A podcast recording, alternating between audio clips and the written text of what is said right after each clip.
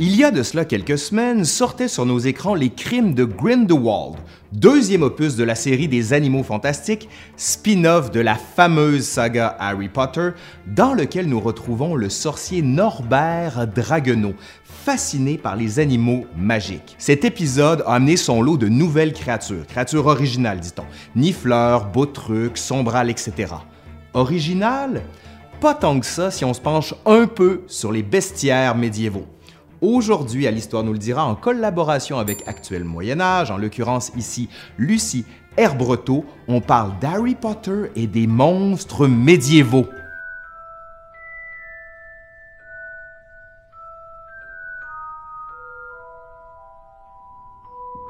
Il n'est plus besoin de présenter le dragon, grand chouchou de la culture fantastique du 21e siècle.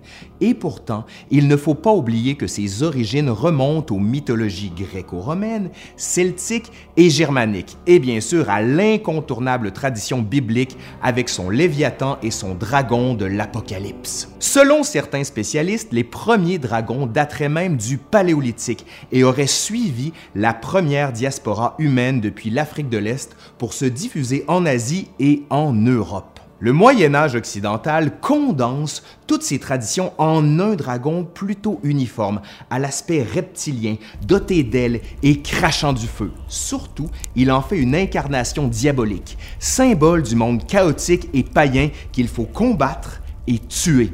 Il est alors opposé aux chevaliers, à la Vierge et aux saints saintes, et finit toujours par être vaincu, ce qui conduit généralement à des baptêmes en masse. Si la Renaissance et les Lumières boudent le dragon, symbole d'un Moyen Âge obscur et ignorant, le 20e siècle lui déroule le tapis rouge pour un retour en fanfare, notamment grâce à des auteurs comme J.R.R. Tolkien, Le Hobbit, ou C.S. Lewis, Le Monde de Narnia. À l'instar de la saga Harry Potter, la culture contemporaine offre aux dragons de nouveaux supports, tels le cinéma ou le jeu vidéo, mettant l'accent sur la représentation physique de la créature. Si l'on met de côté leur nature diabolique, les dragons dans Harry Potter sont plutôt fidèles à la représentation médiévale, puisqu'ils servent de faire valoir aux héros. Ici, les quatre concurrents de la Coupe aux Trois Sorciers dans le quatrième opus. D'ailleurs, Dumbledore lui-même annonce que le vainqueur de la compétition fera la gloire de son école et entrera dans l'histoire. Harry Potter ne semble alors pas si loin de nos héros médiévaux. Néanmoins, de nombreuses œuvres contemporaines décident de donner une dimension au dragon et ne le présentent plus uniquement comme un monstre assoiffé de sang. Ainsi, certains auteurs font du dragon un ami du héros, tel le film Dragon Slayer de Matthew Robbins en 1981, la saga L'héritage de Christopher Paolini ou Peter Elliott, le dragon, des studios Disney. Dans la série de films d'animation des studios DreamWorks, Dragon, ceux-ci, d'abord considérés comme nuisibles, vont devenir les amis et alliés des Vikings. Cette idée se retrouve dans le dernier opus de Harry Potter, lorsque Harry, Ron et Hermione découvrent le sort horrible réservé aux dragons gardant la banque Gringotts. Celui-ci n'est plus un monstre à vaincre pour la gloire, mais une victime à défendre. D'autres font même du dragon le héros de leurs œuvres, en y ajoutant généralement une touche ironique. Ainsi, la série télévisée italienne Grisou il Draghetto, Grisou le petit dragon, met en scène un petit dragon qui rêve de devenir pompier, bien qu'il soit issu d'une grande lignée de dragons cracheurs de feu. Hein. Ironie. Et si une grande partie de ces œuvres est destinée aux enfants ou aux jeunes adultes, ce n'est pas dû au hasard. Le dragon sert désormais à montrer que tout est possible pour qui le souhaite et qu'au-delà des apparences et des préjugés, chacun peut devenir ce qu'il a envie de devenir. Défendre ses idées, c'est ce que fait généralement Kazul, la dragonne des chroniques de la forêt enchantée de Patricia C. Vrede, dont les personnages principaux sont une princesse, une sorcière, ben oui, et une dragonne. Cette dernière se présente à l'élection du roi des dragons parce que, et je cite, Roi n'est qu'un titre, peu importe le genre de celui qui le porte. Elle va poursuivre, et parce que la fonction de reine est si peu intéressante que le poste est vacant depuis de nombreuses années. Le dragon soutient désormais la cause féministe. Nous sommes bien loin des dragons qui enlevaient des princesses pour les dévorer. Impossible de parler des monstres de Harry Potter sans mentionner celui qui donne son nom à la maison du héros, le griffon. Ce dernier apparaît d'abord dans les cultures mésopotamiennes et égyptiennes, puis est brièvement évoqué par Pline l'Ancien et Hérodote. Une nouvelle fois, le Moyen Âge l'harmonise en une créature au corps et ailes d'aigle à l'avant et aux pattes arrière de lion, ainsi que décrit dans les étymologies d'Isidore de Séville ou le bestiaire de Barthélemy l'Anglais.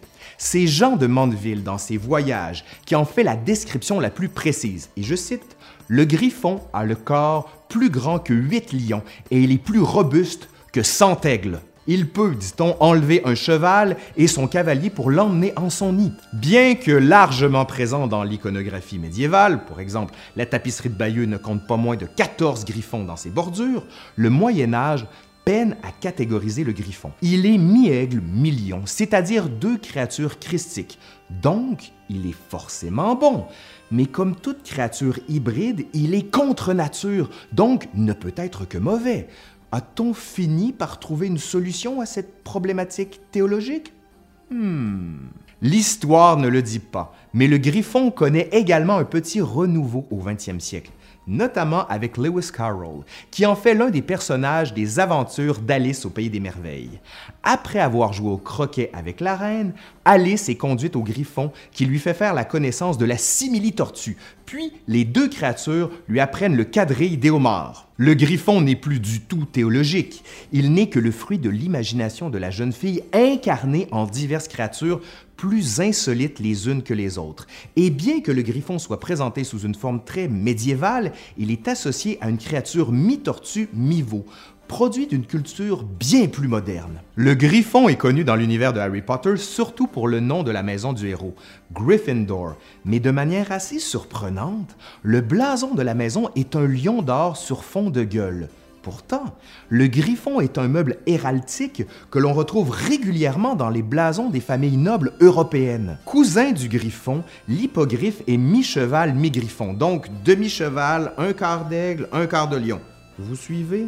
Ou plus précisément, la tête et les ailes d'un aigle, les pattes avant d'un lion avec des serres d'aigle et l'arrière d'un cheval. C'est donc l'hybride d'un hybride. Virgile est le premier à évoquer ce mélange de cheval et de griffon, mais il l'utilise pour exprimer l'impossibilité.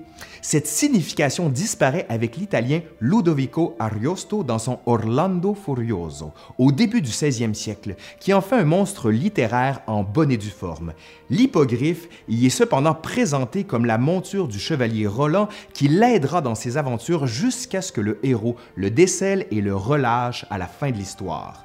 Ainsi, ce n'est pas J.K. Rowling qui a inventé l'hippogriffe, comme certains fans le croient. Cela dit, l'auteur l'a largement fait redécouvrir au grand public grâce au personnage de Buckby, l'hippogriffe condamné à mort à cause d'une injustice et sauvé in extremis par Harry et Hermione. Depuis, certains jeux de rôle tels que Warcraft l'ont intégré à leur bestiaire. De manière plus inattendue, on retrouve des hippogriffes dans le film My Little Pony, sorti en 2017 mais bien qu'ils en portent le nom, les hippogriffes présentes ne sont pas mi-griffon, mi-cheval, mais ont la tête et les ailes d'un aigle et l'arrière d'un poney, bien sûr, My Little Pony. Disons que maintenant, vous n'allez plus regarder les Harry Potter et les autres œuvres de J.K. Rowling de la même manière, non? Non? Moi, oui, en tout cas. Allez, je suis Laurent Turcot de l'Histoire nous le dira, et si vous avez aimé cette capsule, n'hésitez pas à vous abonner, à commenter la capsule ou à faire un pouce vers en haut, comme ça, là. Ou encore, si vous êtes vraiment motivé, vous pouvez nous soutenir sur le Patreon ou le Patreon. Hey, ça ressemble à un truc d'Harry Potter, ça. Patreon! Patreon!